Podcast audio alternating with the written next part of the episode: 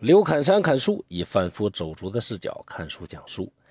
今天咱来讲春秋里边非常有意思的一个人物，他呀堪称是打不死的小强，他就是魏成功。故事开始之前呢，先考大家一个问题：春秋时期有那么多国家，最后一个被灭亡的当然是秦国。统一天下以后，被农民起义所推翻。那倒数第二个灭亡的是谁呢？三二一，答案是魏国啊！这个“魏”是保卫的“魏”。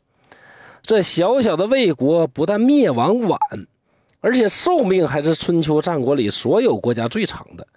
为什么他能活得如此之久呢？今天的故事也许会告诉您答案。魏国的第二十一任国君呐，叫郑，所以呢，也可以称呼他为魏郑。由于前边魏国不出了一个特别爱喝的无道昏君魏懿公嘛，所以魏国呀，差点就被敌人给灭了。幸亏呀，当时的霸主齐国恩惠有加，帮助魏国复国。经过魏成功的大爷和魏成功他爸。两代励精图治，魏国的国力啊，勉勉强强恢复到了二流半的这么一个水平吧。等到魏成功于公元前六百三十四年继位的时候，第一任霸主齐桓公已经去世，齐国呀风光不再。宋国有这么一位宋襄公，想接班当霸主，结果实力呀不行，被楚国算是狠狠的修理了一顿。晋国呢？晋文公刚刚登上大位，屁股还没坐热，距离霸主的宝座呀还相当的遥远。此时的天下，下一任霸主究竟是谁，是一个最重要、最难的题。对于小国来讲无所谓呀，没必要算计了，啥好吃吃点啥就完了。但是对于魏国这样二流国家呢，就必须要选边站队。一旦要站错队呀，那死相可能会非常难看。这第一题魏成功就给做错了。当年晋国内乱的时候啊，公子重耳啊出逃，经过曹国的时候，曹国国君就偷偷的看重耳洗澡。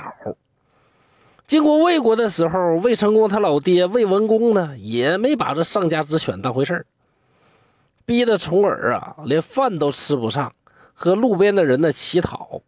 讨食不成不说吧，还被羞辱了一顿。世事变迁呐，想不到后来重耳是时来运转，中年时登上了晋国国君的宝座。这个时候，晋国蓄势多年，有称霸天下的野心。一位长君登上了国君的宝座。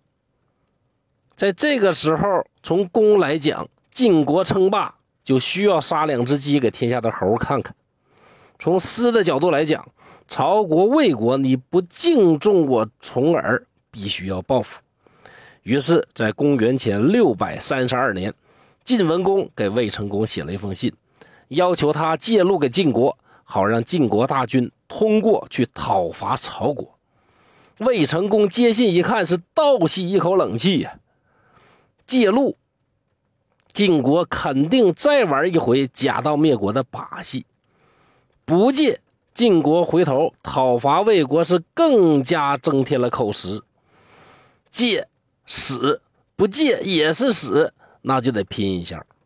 于是魏成功呢，一方面拒绝了晋国借路的请求，一方面抓紧时间向楚国靠拢。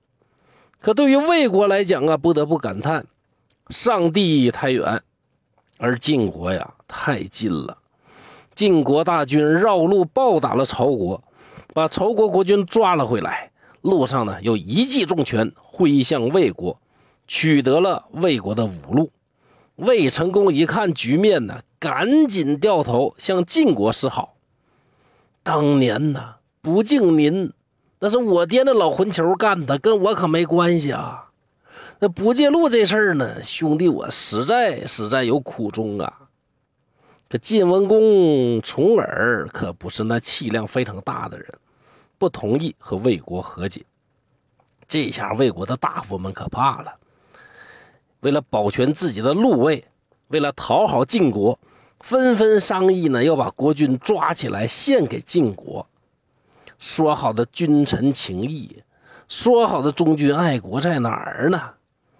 要不说孔老夫子后来说礼崩乐坏呢？当时啊，天下的那个风气就那样。这魏成功呢，眼光不行，嗅觉呢非常灵敏，一看呢，这国都是不能再混了，就跑到和宋国不远的边境上，让弟弟苏武和大臣袁轩留在国都，代替自己执政。这个时候，转机好像是到了，因为晋国和楚国爆发了著名的城濮大战，这魏成功的心呢是提到了舌头根儿。如果楚国获胜，他立马咸鱼翻身，成为魏国的英明领袖、睿智的领导者；如果晋国获胜，那基本就是万劫不复，他就成为了魏国历史上最大的罪人。可惜的是啊。